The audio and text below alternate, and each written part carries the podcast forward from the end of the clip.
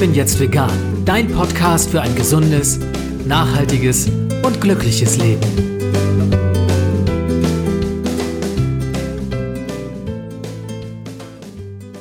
Hey und herzlich willkommen zum Ich bin jetzt vegan Podcast. Mein Name ist Jens Herrndorf und ich freue mich, dass du auch in dieser Episode wieder dabei bist. Für meine heutige Interviewpartnerin begann der berufliche Lebensweg mit einer Ausbildung in der Immobilienbranche, bis sie ihre Leidenschaft für Sport und Fitness mit einem Beruf als Trainerin zu ihrem Job machte. Aber damit nicht genug, denn sie studierte zudem Fotografie und arbeitete als Mode- und Celebrity-Fotografin in New York und LA. Heute stellt sie sich selbst als Rohkost- und Algenexpertin, Buchautorin, Coach, Referentin und Unternehmerin vor. Ich möchte mich mit ihr darüber unterhalten, woher ihre Begeisterung für die rohvegane Küche kommt, wie auch dir der Einstieg gelingt, warum Algen das Lebensmittel der Zukunft sind und wie sie versucht, mehr Akzeptanz für diese Ernährungsform zu wecken. Herzlich willkommen, Kirstin Knufmann. Ja, hallo. Liebe Kirstin, Weihnachten liegt gerade hinter uns. Erzähl meinen Hörerinnen und Hörern mal, wie rohvegane Weihnachten mit Algen im Hause Knufmann kulinarisch so ablaufen.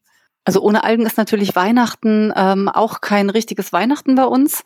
Sprich, wir starten den Tag schon mit Algen, mit Chlorella, mit Astaxanthin und ähm, meistens auch mit der Calciumalge schon direkt und ähm, arbeiten dann zum Beispiel, da kommen wir nachher wahrscheinlich nochmal drauf, bestimmte Makroalgen wie die Dulz oder die Nori-Flocken mit in, in Rotkohl mit ein oder in den Spinat, in Salat mit drauf oder in die Meeresspaghetti dann zu normalen Spaghetti, Zucchini-Spaghetti mit rein.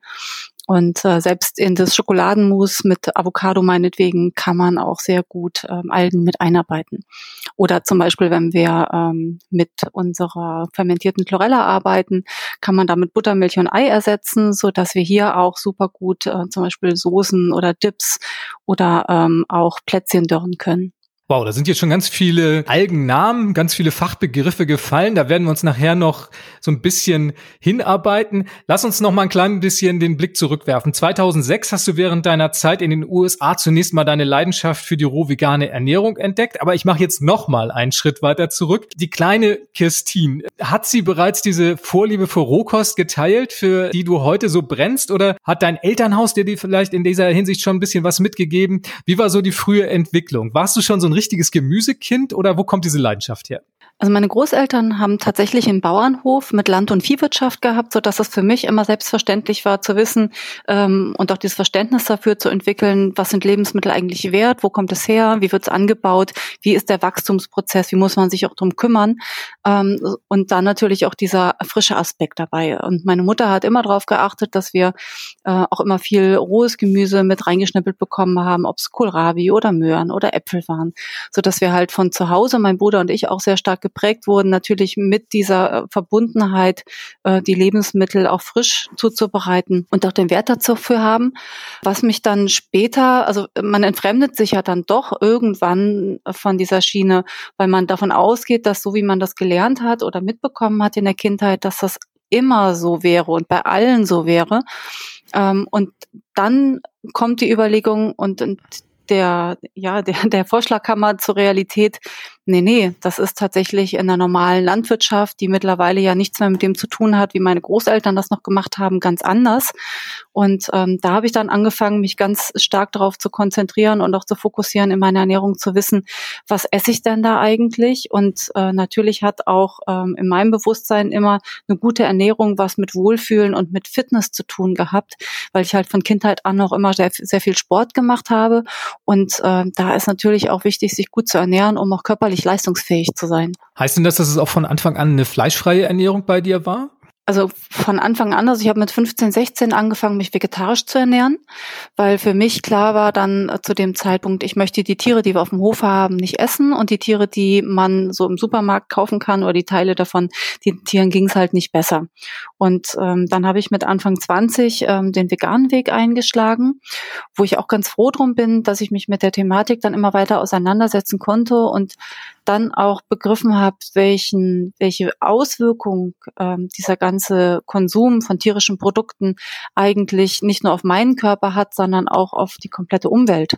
Und ähm, das hat mich eigentlich immer mehr in dem bestärkt, äh, wie ich es mache oder wie ich es dann auch gemacht habe. Gab es einen speziellen Anstoß von außen oder war das so ein ganz intrinsischer Prozess, der dich selber dazu geführt hat, im Nachdenken, im Auseinandersetzen mit dieser Thematik? Also mit, mit 15 ungefähr, es war tatsächlich dieser ethische Aspekt. Damals habe ich aber auch noch nicht kombiniert, dass der Konsum von ähm, Milch zum Beispiel äh, auch ähm, so starke Konsequenzen hat. Und mit Anfang 20 habe ich diese Unverträglichkeit bekommen gegen Milch- und Eiprodukte. Und als ich die weggenommen habe, ging es mir halt wesentlich besser. Und dann habe ich immer mehr zu dem Thema recherchiert und immer mehr gefunden und gedacht, Mensch, das ist super, dass dir das passiert ist. Du musst zwar jetzt unglaublich viel umdenken und anders probieren und ähm, Dinge ausprobieren passieren. Aber das war es auch wert und ähm, habe dann für mich immer mehr und weiterentwickelt und bin halt immer tiefer in die Materie auch reingerutscht und habe mich weiter reingearbeitet. Erklär uns ganz kurz mal, wie hat sich diese Unverträglichkeit bemerkbar gemacht und wie hat sich das im Gegenzug dann positiv ausgewirkt, als du deine Ernährung umgestellt hast? Also es war immer so, dass wenn, dass ich halt teilweise nach dem Essen sehr, sehr müde war, dass ich trockene Augen hatten, hatte, auch ähm, Beschwerden, Magenbeschwerden. Ich hatte dann auf einmal Probleme mit der Haut, ähm, hatte dann so wie große Flatschen, wie so Bremsenstiche, äh, die auch sehr unangenehm waren. Und das kannte ich halt gar nicht, weil ich nie Probleme hatte. Also meine Haut war immer immer top und immer fein. Und ähm, dann habe ich äh, den Weg von einem Arzt zum nächsten genommen, bis ich dann tatsächlich irgendwann bei einem Heilpraktiker gelandet bin. Und der hat mir das beschrieben wie ein Zug, wo vorne die Lokomotive ist und angefeuert wird und hinten sich halt einfach immer mehr dran heftet. Und er gesagt hat, du kannst natürlich ganz viel wegnehmen, aber wenn du vorne den Zug zum Stehen bringst, dann fällt der Rest von hinten ganz alleine weg. Und ähm, das war für mich dann so ein Augenöffner, wo ich gesagt habe, klar, stimmt, jetzt wo ich das so präsentiert bekomme, macht das alles Sinn. Und als ich es weggelassen habe, ähm, hatte ich halt keine äh, Probleme mehr, keine Magenprobleme. Ich hatte nicht mehr diese Müdigkeit, keine trockenen Augen ähm, und hatte auch wieder genau die reine Haut, die ich immer gewohnt war bei mir. Und dann hat dich dein Beruf, als du dann schon Veganerin warst, in die USA geführt und da bist du dann mit der rohveganen Ernährung in Kontakt gekommen und das hat dich ja nochmal ganz neu inspiriert und war der Grund, auch das für dich mal auszuprobieren? Ich, fand vegan tatsächlich immer ganz großartig, weil ich war damit fit und leistungsfähig und habe dann auch so verrückte ähm, Dinge gemacht, wie im Sport 25 Stunden Marathons gefahren ähm, oder auch ähm, ja 35 Stunden die Woche Sport unterrichtet, was natürlich dann auch an so eine körperliche Leistungsgrenze führt. Aber es ging mir dabei immer gut, auch mit der Art und Weise der Ernährung kurioserweise kam immer mehr Rohkost äh, immer wieder um die Ecke und hat sich mir quasi aufgedrängt. Und als ich dann in Amerika war, war mir halt auch wichtig ähm, zu wissen, was ist denn in den Lebensmitteln drinne, was ist in den, ähm, ja, was ist dort drin, was ich esse. Und bei der Rohkost war halt nur das drin, was auch reingehört. Und das fand ich damals so spektakulär und spannend und es sah auch noch toll aus, dass ich gesagt habe, klar, dann ernähre ich mich doch von, von Rohkost, wenn sich das schon so anbietet. Und nach zwei, drei Wochen habe ich einen enormen Effekt gemerkt in meiner Wahrnehmung, in meinem Körperbewusstsein. Ähm, und das war so, als wenn ich durch eine Geheimtür beim Computerspiel gehe und auf einmal X-Level nach oben katapultiert werde und habe festgestellt, wow, wie bin ich denn hier gelandet? Und das ist ja phänomenal. Und warum wusste ich das vorher nicht, dass es das alles gibt?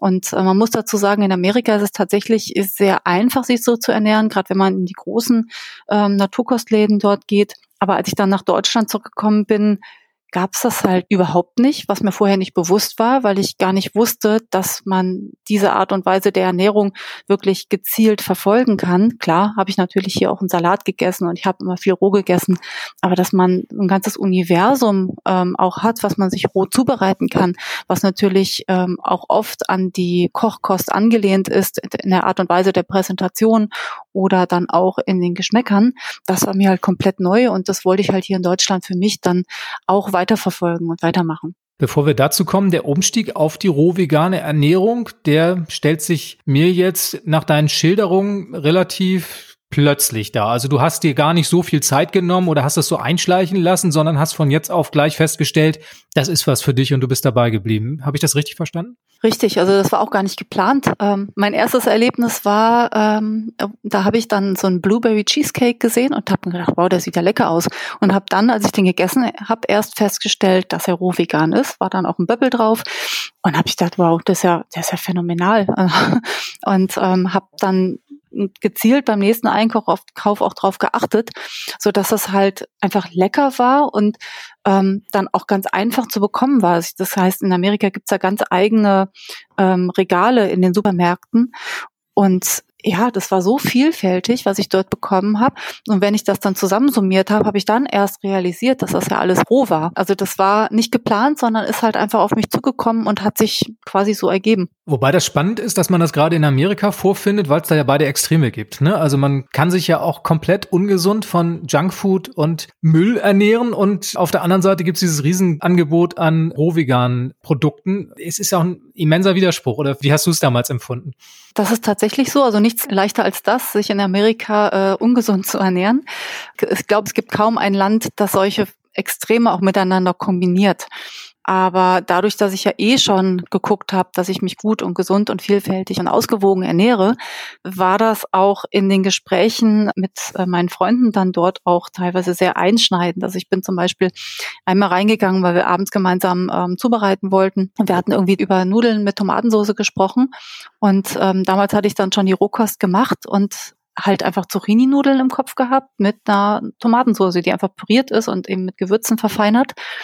Und unsere Wege trennten sich am Eingang vom Supermarkt, wo ich in die Frischabteilung gegangen bin und ähm, mein Freund dann in die äh, von den Dosen. Äh, und ich habe gefragt, was machst du denn da? Sagt er, ja, ja, äh, ich hole jetzt äh, Tomatensauce. Sag ich, sag mal, wir machen Tomatensauce selber und guckt er mich ganz erstaunt an und sagt, was, du weißt, wie man Tomatensauce macht?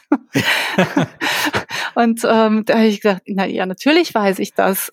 Also man hat dort auch in, selbst in diesen Familienkochbüchern, die ja Tradition haben in Amerika, oft einfach die Gewürzmischung Nummer XY von ähm, den bekannten Marken, die da sind und gar nicht die einzelnen Kräuter oder Gewürze, was mich dann auch teilweise sehr erschrocken hat und natürlich auch sehr viel Fast- und Junkfood angeboten wird. Aber man kann sich dort eben auch komplett gesund und bewusst ernähren. Also das gibt's beides.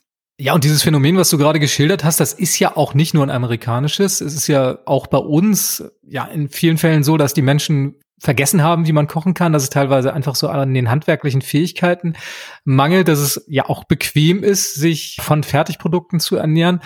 Und insofern, ja, hat es ganz viel damit auch zu tun, dass man sich so ein bisschen von diesen Prozessen entfremdet hat. Das ist ja was, was ich immer wieder feststelle. Und eine rohvegane Ernährung kann da ja eigentlich auch sehr einfach sein. Klingt manchmal ein bisschen kompliziert, aber im Alltag ist es dann doch eher ja auch einfach umzusetzen. Aber bevor wir auch darüber reden, wie man da den Einstieg findet, würde ich gerne vielleicht nochmal für meine Hörerinnen und Hörer rekapitulieren, was rohvegan überhaupt bedeutet. Ich glaube, viele wissen das gar nicht, beziehungsweise verbinden damit eher ja so eine diffuse Vorstellung von ja nicht gekocht und unverarbeitet, kalt, aber das stimmt ja alles auch nur bedingt. Was ist rohvegan genau, Kirstin? Klär uns auf. Also wenn ich über Rohvegan spreche, kriege ich ganz oft das Vorurteil zu hören, was, da kannst du ja nur Sellerie und Möhrchen klammern. Also das ist so diese klassische Kombination, die man im Kopf hat, wenn man von Rohvegan erzählt und bei den anderen eben auch auslöst. Ähm, tatsächlich ist es aber so, dass Rohvegan heißt, also vegan, dass es eben ohne tierische Produkte komplett ist. Und roh heißt, dass es bis maximal 45 Grad erhitzt wurde oder bearbeitet wurde, also möglichst schonend, so dass alle Nährstoffe dort auch noch drinne sind in den Lebensmitteln und äh, man gleichzeitig auch darauf schaut, dass man eben wirklich nur echte Lebensmittel konsumiert, dass der Körper weiß, was er da bekommt und das auch gut zuordnen kann und eben auch gute Fette und Proteine und natürlich dann das alles auch drinne hat. Viel gekeimtes zum Beispiel Beispiel auch, was natürlich auch dann sehr viel Energie trotzdem gibt. Wenn man mit der Rohkost anfängt, so ging es mir und wahrscheinlich fast allen so, versucht man am Anfang immer ganz aufwendige Dinge zuzubereiten, wobei dann oft eine leichte Verzweiflung auftritt, weil das natürlich auch oft teilweise sehr zeitaufwendig ist. Je länger man dabei ist, äh, so wie es aber dann zu Hause dann in den meisten Haushalten auch läuft, je weniger Zeit äh, und je weniger aufwendig werden die Gerichte. Und wenn man dann so besondere Feiertage hat, wie jetzt Weihnachten, äh, wo dann die ganze Familie da ist, dann nimmt man sich wie in allen anderen Familien auch auch mehr Zeit, um eben auch gemeinschaftlich das Essen dann zuzubereiten oder vielleicht bestimmte Dörrzeiten einzuhalten.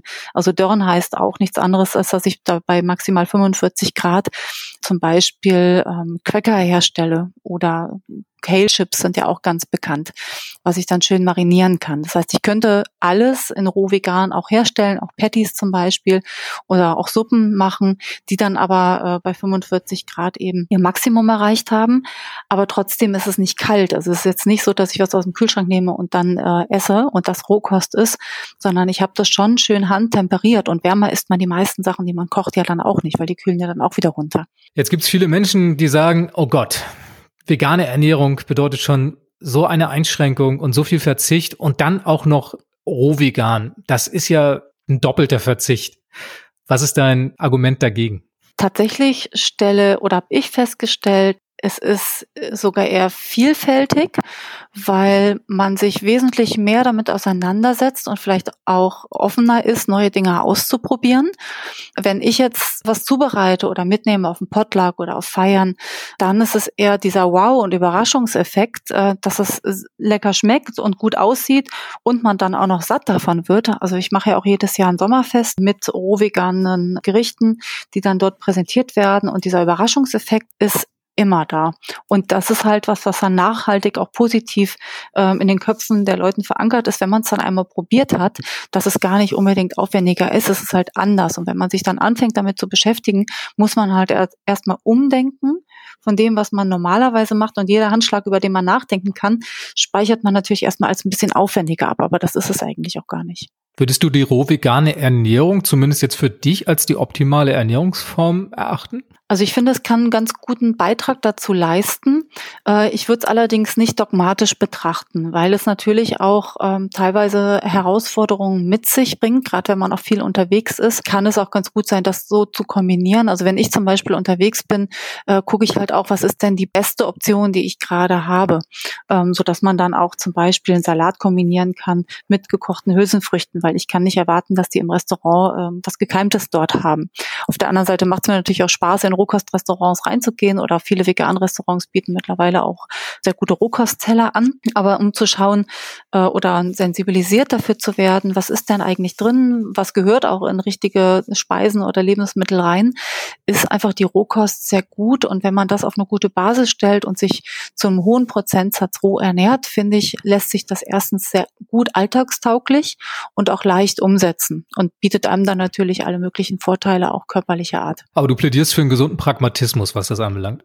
Richtig. Zurück zu deinem persönlichen Lebensweg, Christine. Du hast dich in den USA damals derart von der Rohvegan-Bewegung, von der Rohvegan-Ernährung inspirieren lassen, dass du 2010 deine eigene Firma gegründet hast. Pure Raw heißt sie. Erzähl uns ein bisschen was über das Angebot dieser Firma. Was war der Hintergrund damals, diese Firma ins Leben zu rufen? Also damals war es gar nicht die Intention, äh, eine Firma aufzubauen tatsächlich, sondern einfach die Lebensmittel, die ich für mich als gut erachtet habe und auch in der Qualität haben wollte, wie ich sie aber hier auf dem Markt nicht vorgefunden habe, habe ich dann weltweit bestellt und dann auch über das, was ich ausprobiert habe und äh, erzählt habe, irgendwie es geschafft, ähm, mein Umfeld damit zu begeistern, dass dann immer öfter die Frage aufgetaucht ist, Mensch Kirstin, was machst denn du da? Warum machst du das? Wie kann ich das machen? Machen? Hast du Rezepte? Und Mensch, hört sich toll an, kann ich das vielleicht auch bei dir kaufen? Und dann habe ich gesagt, klar, kannst du das auch bei mir kaufen, wenn du es möchtest. Ähm, hatte dann bei meinen Eltern im Keller einen kleinen Schrank, wo ich die Sachen reingeräumt habe und von dort aus halt erstmal verkauft habe, weil für eine Sache zu bestellen macht natürlich auch keinen Sinn. Dann habe ich ähm, irgendwann über die steigende Nachfrage einen Online-Shop äh, aufgesetzt, weil ich dachte, es ist einfacher, äh, dort viele Fragen zu beantworten, so dass man einfach bestellen kann, wenn man das möchte und mir quasi mehr Zeit wieder zum Fotografieren bleibt. Das war so die Theorie bis dann halt ein Freund von mir sagte, er hätte seinen Stand, seinen Messestand zu groß dimensioniert und ob ich nicht mitkommen wollte, dann können wir ein bisschen schnacken, letztes Wochenende haben. Sag ich so, klar, ich komme mit. Ähm, die anderen Pläne mussten wir leider auf Seite schieben, weil es einfach, ich bin einfach überrannt worden äh, dort mit dem äh, Feedback und mit der Resonanz. Und seitdem bin ich einfach aus der Nummer nicht mehr rausgekommen, weil ich halt gesagt habe, immer noch mit der Prämisse, ich möchte die Lebensmittel haben, die, haben, die ich konsumieren möchte und dann eben nicht, also ohne Füllstoffe, Hilfsstoffe, Rieselstoffe, ohne künstliche Aromen ohne Zuckerzusätze, so dass ich selber entscheiden kann, was gebe ich rein und was nicht. Und ähm, damals, das war halt was komplett Neues auf dem Markt.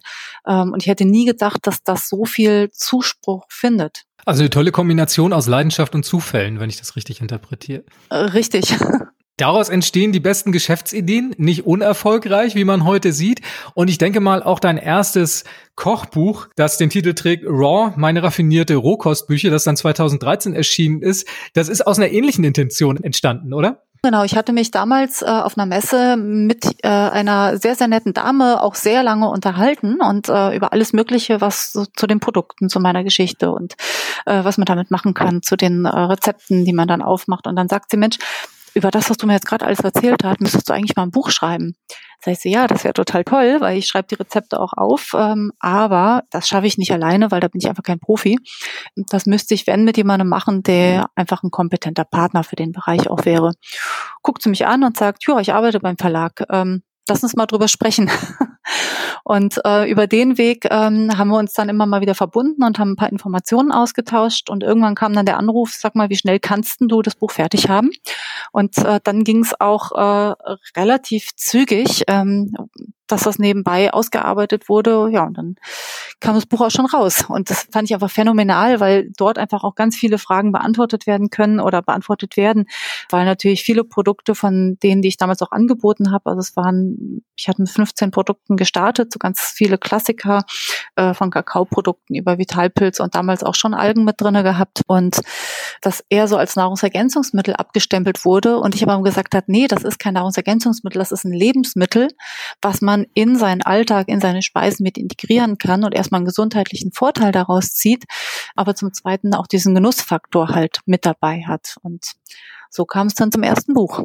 Und wenn du heute deine Erfahrungen als Köchin und auch als Kochbuchautorin mal so ein bisschen rekapitulieren lässt, was sind so die wesentlichen Tipps und Tricks, die du meinen Hörerinnen und Hörern an die Hand geben kannst, wenn sie sich auf das Abenteuer roh vegane Küche einlassen wollen? Ich würde sagen, ganz wichtig ist erstmal zu schauen, dass man sein Tempo findet, um dort einzusteigen und Rezepte findet, die einem Spaß machen und die einem schmecken, so dass man halt ähm, merkt oder dem Körper auch Zeit gibt, ähm, zu sagen, hier pass auf, das tut mir gut. Und wenn man auf der einen Seite diesen positiven Antrieb stärkt, dann fällt hinten wieder was weg, was halt einfach an schlechten Angewohnheiten sich vielleicht über die Zeit eingeschlichen hat und ähm, sich nicht nicht selber geißeln, sondern einfach gucken, wenn mir das Rezept nicht schmeckt oder mir zum Beispiel keine rohen Champignons schmecken, die ich zum Beispiel sehr sehr lecker finde, dann sucht man sich halt was anderes, weil in der Kochküche schmeckt einem ja auch nicht alles gleich gut. Und da hat man auch so seine Favoriten. Und roh schmecken halt viele Dinge auch ganz anders als gekocht. Und ich finde halt dann auch einen Weg, das so zuzubereiten, dass es mir schmeckt. Und ähm, ja, mir selber auch Zeit zu geben und zu sagen, wenn ich halt dann gekochte meinetwegen Kartoffeln essen möchte, dann mache ich das. Und vielleicht stellt man dann auf einmal fest, Mensch, die schmecken mir gar nicht mehr so gut, wie mir irgendwann geschmeckt haben, weil auch mein Geschmack sich mit der Zeit tatsächlich sogar relativ schnell ändert. Also du plädierst für eine gewisse Geduld und auch für Spaß an der Sache. Das ist immer das A und O, weil ähm, das kenne ich auch aus dem Sportbereich. Äh, das war jedes Jahr das Gleiche. Ähm, Anfang Januar waren die Fitnessstudios brechend voll. Ich habe nie einen Parkplatz gefunden und ich war, wusste aber, ich muss einfach nur ausharren bis so Mitte, Ende Februar und dann gibt's da auch wieder Parkplätze, weil dann die Motivation äh, mit Geißeln vorbei war löst sich das Problem von alleine, ne? Genau. Richtig. Ja, und so ist das mit dem Kochen eben auch. Also man darf selber auch Dinge machen. Also man hat ja immer ein Ideal. Und ähm, voller Motivation legt man sich dann ganz viele Dinge auf einmal auf, auf die eigenen Schultern. Und wenn man diesem Ideal nicht entspricht, auf einmal und auf Anhieb, weil man gar nicht so schnell seine Gewohnheiten ändern kann, dann wird auf einmal nicht mehr das Gute gesehen, sondern wird einfach gesagt, das schaffe ich alles nicht. Ja, aber ich muss ja auch nicht alles schaffen. Ich muss einfach einen Schritt vor den anderen setzen und ähm, gucken. Es gibt ja auch die Möglichkeit, dass ich dann früh und Mittag zum Beispiel roh esse, aber dann abends mit der Familie wieder gekochte Sachen, weil ich natürlich nicht erwarten kann, dass wenn ich das mache, dann auch andere das halt äh, immer mitmachen. Und ähm, dann einfach zu gucken. Also bei uns zu Hause gibt's auch einen Teil roh und einen Teil eben gekocht. Ähm, aber mein Mann hat auch ganz viel von dem Roh adaptiert und mitgemacht, weil er sagt, Mensch, Blumenkohlreis, das ist total toll. Hätte aber vorher nie gemacht oder wäre nie auf die Idee gekommen, dass das auch lecker sein kann. Das heißt, da, da bereichert man ja die einzelnen Gerichte dann auch mit, wenn man es kombiniert zum Beispiel. Ja, und wie du sagst, ich glaube, jeder muss seinen eigenen Rhythmus finden, seine eigene Umgehensweise damit finden. Es steht niemand hinter einem, der einen kontrolliert und sagt, so muss es sein. Und ich denke auch, wenn man es auch partiell mal integriert und einfach nur eine gewisse Neugier dafür hat, sich roh vegan zu ernähren, kann das ja schon eine ganz spannende Sache sein. Ja, und wenn man feststellt, es schmeckt, ähm, dann hat der Körper das ja auch abgespeichert. Und er weiß ja auch, der Körper ist ja intelligent und er weiß, welche Nährstoffe er da rausbekommt, so dass man dann auch ähm, zum Beispiel Heißhungerattacken über eine richtige Ernährung überhaupt gar nicht mehr haben muss. Also es ist ein Faktor. Oder einfach sich körperlich so viel besser fühlt, dass wenn man wirklich mal irgendwelchen, in Anführungsstrichen, Mist ist, was ja auch immer sehr subjektiv ist, dann wird man feststellen, boah, mir geht's irgendwie gar nicht mehr so gut. Und dann überlegt man sich das nachher zweimal, ob man das wirklich ist und man das in Kauf nimmt, dass es einem danach schlecht geht, oder ob man sagt, komm, ich lasse es einfach weg und nehme einfach was anderes. Eine weitere Leidenschaft, liebe Christine, gehört den Algen. Und das ist nun keine ganz gewöhnliche Leidenschaft. Und von daher würde mich mal interessieren, was war so der erste Anknüpfungspunkt? Was hat dich mit Algen in Berührung gebracht und woher kommt dieses Interesse und diese Leidenschaft für Algen als Nahrungsmittel? Also das ist tatsächlich, äh, ich glaube, als allerersten Anknüpfungspunkt, wenn ich, wenn ich ganz weit zurückdenke, im Sportbereich sind Algen, gerade Chlorella und Spirulina, äh, schon, wenn man sich gesund ernährt, auch äh, immer Thema gewesen so dass da natürlich über die Spirulina, über Chlorella, über den 50-prozentig Proteinanteil Muskelmasse äh, aufgebaut wird oder eine schnellere, bessere Regenerationsfähigkeit, die Versorgung mit Eisen und so weiter. Ähm, also äh, da kam über den Sportbereich schon dieser Anknüpfungspunkt mit Mikroalgen, was aber eher so unterschwellig war. Irgendwann ja, wann war denn das? Ich glaube so 2004, 2005 äh, war eine Freundin von mir aus München, die hat sehr viel mit Makrobiotik gemacht und auch da äh, in der Makrobiotik werden sehr viel Algen verwendet, ähm, was für mich damals so ein bisschen spannendes Thema war und ähm, ich dann halt in meine morgendlichen Miso-Suppen halt auch immer Algen mit eingearbeitet habe und gemerkt habe, das tut mir halt total gut. Und die Frage stellt sich ja auch, wenn man ähm, zum Beispiel keinen Fisch isst und man sich trotzdem gesund ernähren möchte, äh, stellt man fest, der Fisch kriegt zum Beispiel das Jod ähm, oder auch die äh, also seine die Omega-3-Fettsäuren bekommt er von den Algen. Das heißt, einen Schritt in der Nahrungskette weitergedacht oder ein paar Schritte und äh, dann kann ich auch die Algen direkt essen. So, das heißt, um gut versorgt zu sein mit solchen kritischen Nährstoffen oder auch Fetten, äh, sind Algen dann immer mehr in mein Bewusstsein gerückt oder zum Beispiel Vitamin B12 gibt es auch aus der Chlorella. Also Chlorella kann Vitamin B12 enthalten, muss es aber nicht.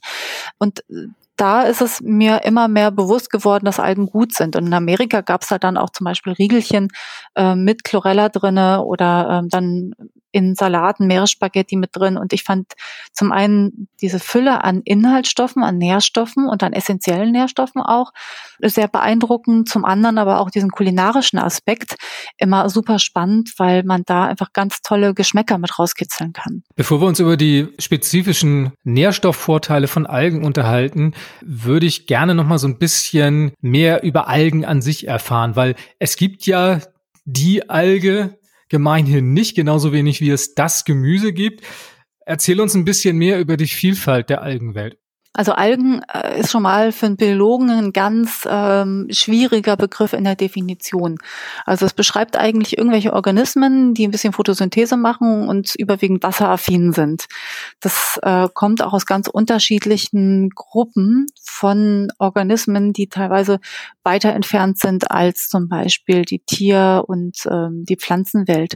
Alleine wenn wir jetzt äh, unterteilen, also es gibt zwei große Gruppen bei Algen. Mikroalgen und Makroalgen. Mikroalgen sind mikroskopisch kleine Algen. Die bekanntesten Vertreter davon sind Chlorella und Spirulina. Und äh, Makroalgen sind die, die man vom Strand kennt. Wenn man so typischerweise das Algenbild im Kopf hat, ist es das, was einen irgendwie am Fuß klebt, wenn man aus dem Wasser kommt oder was man halt am Strand findet. Und das, was man halt so anfassen kann, das sind Makroalgen.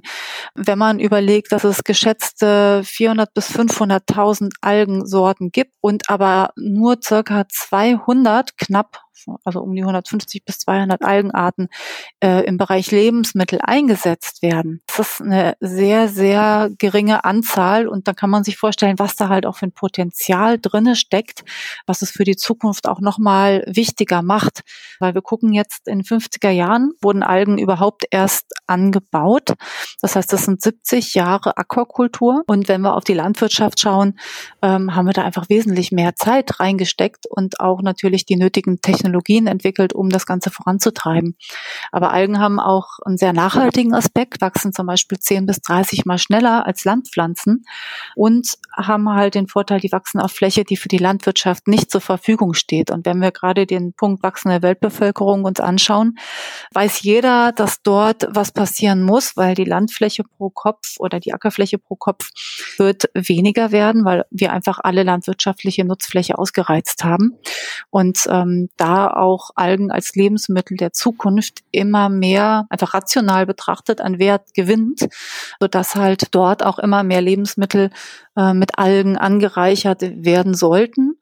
Und ähm, das finde ich halt total spannend, ähm, dass man Algen eigentlich in alle Bereiche integrieren kann, auch nicht nur Lebensmittel, sondern auch zum Beispiel Kosmetika oder in der Modeindustrie. Ähm, das heißt, Algen werden oder beeinträchtigen jeden Lebensbereich. Selbst wenn ich jetzt einatme, stammen 50 Prozent ähm, des Sauerstoffs aus der Photosyntheseaktivität von Algen. Das heißt, ohne Algen, weil die haben damals die Photosynthese erfunden, gäbe es uns gar nicht. Gäbe es gar nicht die Atmosphäre, die wir haben. Du hast gerade Algen als Nahrungsmittel der Zukunft angeführt. Das ist ja so ein Begriff, der öfter mal im Raum steht und man muss aber auch sagen, dass das immer mal wieder Thema war, auch in der Vergangenheit. So richtig konnten Algen sich bisher nicht als Nahrungsmittel durchsetzen. Hast du das Gefühl, die Zeiten haben sich geändert? Das ist anders mittlerweile? Ähm, es fühlt sich so an wie so eine Aufbruchstimmung, die gerade vorherrscht. Ähm, ich war jetzt auch vor ein paar Wochen äh, in Brüssel ähm, und dort hatte ich auch dann ähm, das Prestige, quasi Algen als Lebensmittel vorstellen zu dürfen äh, vor der EU-Kommission, was, was ich damals vor zehn Jahren hätte ich das nie gedacht, dass das mal passieren würde. Aber ähm, jetzt auf der Grünen Woche zum Beispiel ist es dann auch so, dass dort vom, von den Lebensmittelverbänden auch das Thema Alge gespielt wird, auch als Lebensmittel der Zukunft. Und es ist tatsächlich so, dass Algen sehr viel Lösungsansätze auch schon für aktuelle Probleme liefern, die auch ähm, sehr großflächig umgesetzt werden können. Also angenommen zum Beispiel ähm, eine Alternative für Butter, Milch oder auch Ei, ähm, habt gleichzeitig dabei eine Kalorien- und eine Fettreduktion, braucht aber keine Kühlkette für dieses Produkt und habe einen schnell nachwachsenden Rohstoff, den ich einsetzen kann und der an sich auch wie so leicht ungesüßter Plätzchenteig schmeckt. Oder zum Beispiel die Anreicherung mit Vitamin B12 anstelle auf synthetische ähm, Vitamin B12-Präparate zuzugreifen, ähm, kann ich zum Beispiel einfach die Chlorella zu mir nehmen und habe dann mit drei Gramm in dem Standardprodukt, was wir anbieten, 120 Prozent des Tagesbedarfs an zu 100 Prozent bioverfügbarem äh, Vitamin B12 abgedeckt, habe aber gleichzeitig auch Eisen mit drin, habe Protein mit drin, habe eine immunstärkende Wirkung mit dabei. Ähm, ich habe auch ähm, bei den Makroalgen äh, je nachdem, welche Alge ich dort habe, ob ich eine Rotalge, eine Grünalge oder eine Braunalge habe, einen sehr beachtlichen Anteil oder Wert an Jod drin. Und äh, in Europa herrscht tatsächlich ein Jodmangel und ein Vitamin B12-Mangel. Und dieses Jod kriege ich ganz oder kann ich ganz natürlich aus Algen, aus Makroalgen bekommen. Wenn ich zum Beispiel diese Braunalgen nehme, die haben einen sehr hohen Jodgehalt Tendenziell kann ich damit alles abdecken und könnte auch als Prophylaxe viele zum Beispiel Schilddrüsenproblematiken oder Stoffwechselerkrankungen vermeiden.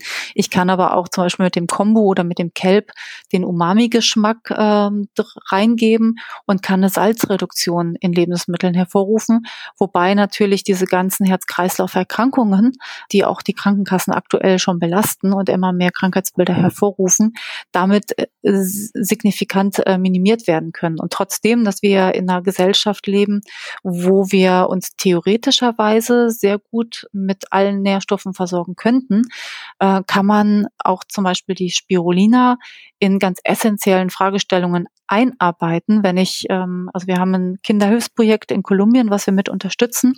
Und das gibt's aber auch weltweit ähm, in anderen Projekten, in, in fast allen äh, Ländern, in allen Entwicklungsländern, wo ähm, Kinder zwischen ein bis drei Gramm Spirulina, was tatsächlich nicht viel ist. Also drei Gramm Spirulina entsprechen einem Teelöffel und die kriegen das ergänzend über einen Zeitraum von drei Monaten zu ihrer ganz regulären Ernährung und die hatten vorher äh, schwere bis ähm, mittlere Mangelernährungserscheinungen Und nach vier bis sechs Wochen haben die extreme Verbesserungen, die auch über Ärzte äh, betreut werden in der Zeit und auch festgehalten werden. Und nach diesen drei Monaten sind die Mangelernährungserscheinungen entweder komplett weg oder halt signifikant verbessert. Und das heißt, ich kann es eigentlich in alle Lebensbereiche integrieren, die entweder ähm, auf eine Leistungssteigerung, zum Beispiel Fitnessaufbau äh, zielen oder eben auch eine Stress, ähm, eine bessere Stressbewältigung, äh, besseres Immunsystem, aber eben auch ja für essentielle Überlebensfragen geeignet sind, zum Beispiel. Wenn ich dir so zuhöre, da höre ich eine echte Leidenschaft für das Thema und Du schilderst mir eine ungeheure Vielfalt auch an Möglichkeiten, die Algen bieten. Wenn ich mich allerdings mit anderen Menschen darüber unterhalte, was Algen als Ernährung anbelangt, dann höre ich ganz häufig, ja, habe ich schon mal probiert, die liegen bei mir irgendwo rum und ja, man ist grundsätzlich neugierig, aber auch nicht viel mehr. Hast du irgendein Rezept, wie man das aufbrechen kann für die Zukunft? Also was immer hilft, dass man erstmal probiert, probiert und dann feststellt, wow, das schmeckt ja sogar. Also wir machen es immer so, auch in dem Algenbuch sind haushaltsübliche Rezepte eben mit Algen drinne, so dass das einzig ähm, exotische darin dann die Algen sind und dass die Hemmschwelle, das tatsächlich auszuprobieren, relativ gering ist. Die meisten kennen ja von der Miso-Suppe oder vom Sushi schon Algen und äh, fast jeder mag Sushi und fast jeder mag ähm, die Miso-Suppe. Aber Algen haben auch ganz unterschiedliche Geschmäcker. Lass uns da gleich mal ansetzen, weil du hast auch das Kochbuch erwähnt, das du zusammen mit deinem Mann verfasst hast. Es heißt Algen, das gesunde Gemüse aus dem Meer, ist 2016 erschienen. Und da zeigst du, wie vielfältig Algen auch in unsere Ernährung heutzutage integrierbar sind. Nenn uns doch einfach mal ein paar einfache Beispiele, wie Algen ja im Alltag dann auch funktionieren können. Also zum Beispiel bei uns, ich starte meinen Morgen grundsätzlich in der Früh mit Chlorella. Also das, das, das ist auch kein Geheimnis. Also ich bin absoluter Chlorella-Fan und habe das auch schon mit der Muttermilch an meine Tochter äh, weitergegeben. Sogar mein Hund bekommt das in der Früh immer. Und die ist jetzt auch schon 13, also die wird auch gut versorgt. Dann äh, nehme ich noch immer das Astaxanthin. Das ist ähm, ein sehr starkes Antioxidant, was auch ähm, zur Zellerneuerung und der Regeneration beiträgt. Und ähm, dann mache ich meistens in Smoothie ähm, noch mit die Calciumalge rein. Oder ähm, zum Beispiel heute Mittag hatte ich äh, Guacamole und habe dann einfach Tomaten mit reingeschnibbelt und äh, ein paar Nori-Flocken mit drüber gegeben. Man kann aber auch Sommerrollen machen, wo man das mit reingibt. Ähm, zum Beispiel Combo Kelp in kleine Streifen schneidet. Oder ähm, wenn man einen Wakame-Gurkensalat macht mit Sesam, dann hat man auch was Schönes Frisches noch, was man mit reingeben kann. Oder ich kann Zucchini-Nudeln mischen mit Meeresspaghetti und dann zum Beispiel mit einer Lieblingspastasauce, Tomatensauce oder ähnlichem verfeinern. Ich kann aber auch ähm, die fermentierte Chlorella, also das Bob-Ei nehmen und einfach Plätzchen damit backen und dann noch zusätzlich die Calciumalge mit reingeben, so dass dort äh, auch dann das Thema Calcium und äh, Magnesium mit abgedeckt wird. Meine Tochter hat zum Beispiel letztens mit meiner Mama Plätzchen gebacken und dann haben die einfach noch eine grüne Schicht mit der Chlorella mit reingemacht. Das ist halt super spannend. Man kann eigentlich in jedes Gericht, wenn man möchte, Algen mit reingeben oder ein altes irisches Rezept ist auch einfach Kartoffelstampf und dann ein bisschen Dulse mit reingegeben, so dass das diesen herzhaften, leicht rauchigen Charakter noch mitbekommt. Jetzt mögen manche Hörerinnen und Hörer denken, dann schmeckt doch alles nach Fisch, weil diese Algen, die werden ja einfach so aus dem Meer geholt und dann getrocknet und verarbeitet. Das ist aber alles ganz anders. Erzähl uns mal ein bisschen was über den Herstellungsprozess. Der ist relativ komplex und auch ganz unterschiedlich für verschiedene Arten von Algen und ihr habt da so euer eigenes System entwickelt. Genau, also da kommt es auch wieder drauf an, die Mikroalgen und die Makroalgen. Also die Makroalgen kommen tatsächlich aus dem Meer, das sind Marinealgen und ähm, da gibt es halt auch unterschiedliche Anbaumethoden. Meistens wird das so an Leinen angezüchtet, dann werden die angeimpft und dann äh, wachsen die ähm, an diesen Seilen eben über das Licht und äh, je nach Alge können die halt auch sehr unterschiedlich sein. Wir waren jetzt letztens an der Ostsee, da haben wir dann auch die Ulva, also den Meersalat am Strand gefunden. Das ist so ein ganz feines, zartes Blatt, was dann auch eher so in Richtung Salat schmeckt und äh, auch nicht ganz so groß ist. Wenn ich dann Kelb oder Kombu nehme, der kann halt schon mal 10, 15 Meter hoch werden ähm, und schmeckt halt eher kräftig. Wenn ich aber zum Beispiel bei Chlorella äh, gucke, das ist eine Mikroalge und die kann entweder zum Beispiel in offenen Becken angebaut werden, das sind so runde Becken, kann man sich vorstellen wie eine Klärwerksanlage, rund mit einem ähm, Panel, was so durchgeht und das dann auch von unten nach oben geht. Die sind ungefähr 30 bis 50 Zentimeter tief und hier in Klötze wird das angebaut in ähm, einem sogenannten Photobioreaktor. Das ist ein Glasröhrensystem, in dem Fall in Klötze ist es 500 Kilometer lang, wo die Glasröhren circa viereinhalb Zentimeter Durchmesser haben, sodass tatsächlich auch die Alge von allen Seiten optimal mit äh, Licht versorgt wird und Photosynthese machen kann. Und gleichzeitig wird ein äh, Quellwasser genutzt, was aus einer Urzeitquelle stammt, sodass auch dort keine Außeneinflüsse reinkommen können.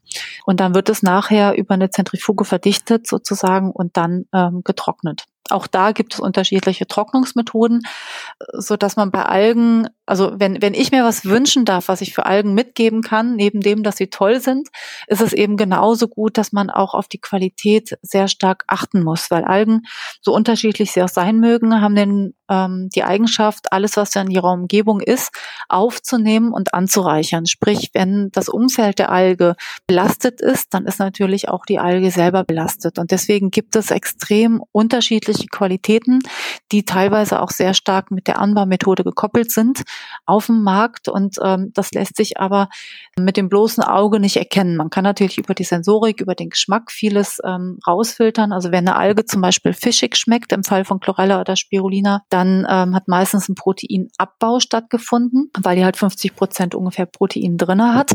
Wenn äh, ich das mit Klötze, mit der Anbaumethode vergleiche, dann hat das eher so einen leicht grasigen, frischen Geruch, der dann auch so ein bisschen das Umami mit drinne hat und ähm, die Spirulina tatsächlich leicht nach Gemüsebrühe äh, oder Spinat mit Ei schmeckt. Und das weiß ich halt nicht, wenn es mir nicht mal jemand erzählt hat, weil dafür sind die Anknüpfungspunkte im Alltag mit Algen einfach noch ziemlich neu. In Küstenregionen hat man das oft verwendet ähm, und was aber auch dann langsam verloren gegangen und jetzt langsam wiederkommt. In Asien, ähm, Asien ist größter Produzent und Konsument von Algen. Das heißt, da ist es ein aktiverer Teil in der täglichen Ernährung. Und ähm, die asiatische Ernährung ist tatsächlich, gilt ja als sehr gesund. Und das hat zum Beispiel auch mit Algen zu tun dass dort einfach viele Algen konsumiert werden und natürlich auch viel Jod oder auch viel Chlorella und Spirulina dort mit integriert ist. Aber wie kann ich mich als Konsument oder Konsumentin denn vor schlechter Qualität bei Algen oder auch vor Schadstoffen schützen? Mein Rat ist einfach entweder wirklich offensiv auf den Hersteller zuzugehen und äh, zu fragen, gib mir doch mal bitte deine Analysezertifikate, lass mich mal einsehen, wie ist denn das mit der Schwermetallbelastung? Und wenn man, je nachdem, was man dann halt auch für eine Antwort bekommt, kann man selber seine Rückschlüsse ziehen, ob die dann da sind oder nicht oder wie die aussehen. Es ist halt nicht jeder ein Analytiker oder kann das, ähm, kann zum Beispiel auch die Analysen bewerten. Aber da hilft man ja auch bei. Also grundsätzlich sollte man einen Hersteller finden, dem man vertraut und wo man sagt, der macht das schon ordentlich schwierig, weil ganz ehrlich fehlt auch oft im Alltag die Zeit dafür, immer alles zu hinterfragen oder auch hinterfragen zu wollen, so dass man sich vielleicht auch mal ganz gerne auf irgendwas verlassen möchte, was so ist. Und das war halt dann bei mir zum Beispiel auch einfach der, die Motivation, dass meine Tochter einfach durchs Lager laufen kann und sich Produkte nehmen kann, die sie essen möchte. Und sie greift auch ganz beherzt in die Nori-Tüte und sagt, Mensch, Mama, ich möchte jetzt mal Algen naschen und nimmt die dann. Und auch beim Essen sonst ähm, fragt sie, Mensch, sind das Algen? Wenn ich sage ja, dann wird das gegessen. Wenn ich sage, nee, das sind Zwiebeln, dann werden die schön auf Seite genommen. ähm, also sie, sie, ist halt auch schon ähm, total mit drin. Oder wenn wir ähm, dann mal Plätzchen machen oder auch einen Kuchen backen, wenn sie Geburtstag hat, äh, dann äh, weiß sie auch, dass ich da halt zum Beispiel kein Ei für nehme, sondern einfach diese fermentierte Chlorella-Alge. Und das findet sie halt auch total spannend und nascht da halt auch gerne mal so von. Also es ist halt immer total schön auch zu sehen, wie, wie selbstverständlich ist denn das für jemanden, der auch damit aufwächst, äh, dass man das mit in die Nahrung mit integriert oder man kann auch jetzt gerade, wenn man, wenn es zur kälteren Jahreszeit geht, ganz tolle Eintöpfe oder auch Kohleintöpfe machen, wo man die Algen mit reinnimmt, die dann diesen deftigen Geschmack mit reinbringen und natürlich dann auch einfach lecker sind. So ganz normal, ganz so diese Selbstverständlichkeit, das als Gemüse oder auch als Kräuter ähm, Alternative oder mit als Ergänzung zu nehmen. Weil das, was du vorhin gesagt hast, ja, ich habe schon mal Algen probiert, aber puh, nee, war nicht so meins. Das resultiert dann meistens daraus, dass entweder der Koch nicht gut war, weil der entscheidet ja maßgeblich, wie lecker das Essen ist oder nicht, oder dass man es einfach auch mal viel zu gut gemeint hat, also meinetwegen kompletten Teller nur mit Algen gemacht hat und erwartet hat, Mensch, das muss jetzt schmecken, weil es halt irgendwie doch gesund ist. Also auch da eine gewisse äh, ja sehr starke Motivation dran gebunden ist. Aber im Endeffekt sage ich dann auch oft, ja, pass auf, du hast mal irgendwann Gemüse gegessen und das hat dir nicht geschmeckt, ähm, dann ist aber gar kein anderes Gemüse und auch kein anderes Obst mehr, weil meinetwegen die Zucchini hat dir nicht geschmeckt. Das heißt, man muss das auch so ein bisschen differenzieren und schauen, was mache ich denn damit oder was möchte ich damit machen. Und jeder findet definitiv eine Alge, die ihm gut schmeckt und dann auch auf die jeweiligen Bedürfnisse angepasst ist und auch gute Inhaltsstoffe mit sich bringt. Und man mag natürlich nicht immer das Gleiche, sondern rotiert auch da je nach Jahreszeit und je nachdem, wie auch die private Situation gerade ist, äh, was man, auf was man eher zugreift. Kirstin, ein hochspannendes Thema. Ich merke, dass du brennst dafür und wir können es hier leider nur an der Oberfläche streifen. Allerdings kann man dich auch live erleben. Auf Workshops und auf Messen gibt es schon erste Termine für 2020. Also die Grüne Woche ist ein Termin, ähm, danach gefolgt von der Veggie World in Wiesbaden, die ist Anfang Februar und ähm, dann müsste ich auch überlegen, also dann äh, viele Veggie Worlds, ähm, aber die genauen Termine werde ich dann auch noch auf meine Seite und auf die Seite von Pure War stellen. Ähm, ich denke mal 2020 wird es dann eine ganze Menge geben. Es wird auch in Klötze äh, von der Algenfarm die Erlebnis, äh, Algenerlebniswelt eröffnet und auch da äh, werde ich dann ganz gezielt auch Workshops und Vorträge zu dem Thema Thema anbieten. Dann verrate meinen Hörerinnen und Hörern noch ganz kurz, unter welcher Internetadresse und in welchen Social-Media-Kanälen man dich findet, wenn man da auf dem Laufenden bleiben möchte. Also meine persönliche Seite ist kirstinknufmann.de oder eben auch ähm, von der Marke purewar.de, dort dann die Produkte zu finden sind. Ähm, alle Kanäle sind auf Instagram, auf Facebook und auf YouTube auch zu finden. Liebe Kirstin, das war's. Ich wünsche dir mit deinen Algenprojekten und deinen rohveganen Kochprojekten ein ganz erfolgreiches Jahr 2020 und sage ganz herzlichen Dank für dieses tolle Gespräch. Ja, hat mich sehr gefreut. Ich hoffe, ich habe viele Eigenfans ähm, neu dazu gewonnen oder zumindest viel Motivation und Inspiration geliefert. Und ja, ich freue mich über alle Fragen, die vielleicht auch im Nachgang dann noch kommen und äh, vielleicht auch ein paar Erfolgsstories oder Augenöffner. Bin ich gespannt. Ich auch. Ganz herzlichen Dank. Danke. Das war es, die 35. Folge des Ich bin jetzt vegan Podcasts. Heute war zu Gast Kirstin Knufmann und sie hat uns ganz viel wissen lassen über rohvegane Küche und hat ihre Leidenschaft für Algen mit uns geteilt. Und wir haben unter anderem erfahren, wie sie ihre Leidenschaft zum Beruf gemacht hat, was die rohvegane Küche für sie bedeutet. Außerdem haben wir darüber geredet, dass Algen mehr als Nahrungsergänzungsmittel sind, dass es Mikro- und Makroalgen gibt und wie flexibel sie in der Küche einsetzbar sind. Alle Links und Infos findest du wie immer bei mir auf dem Blog unter www.ichbinjetztvegan.de slash podcast 035 für die 35. Episode. Ich danke dir fürs Zuhören und freue mich aufs nächste Mal. Bis denn. Tschüss. Das war Ich bin jetzt vegan, dein Podcast rund um ein gesundes, nachhaltiges und glückliches Leben. Wenn du Lust hast, schau doch auch mal auf meinem Blog vorbei. Unter www.ichbinjetztvegan.de findest du jede Menge Informationen rund um ein veganes Leben. Ich freue mich auf dich.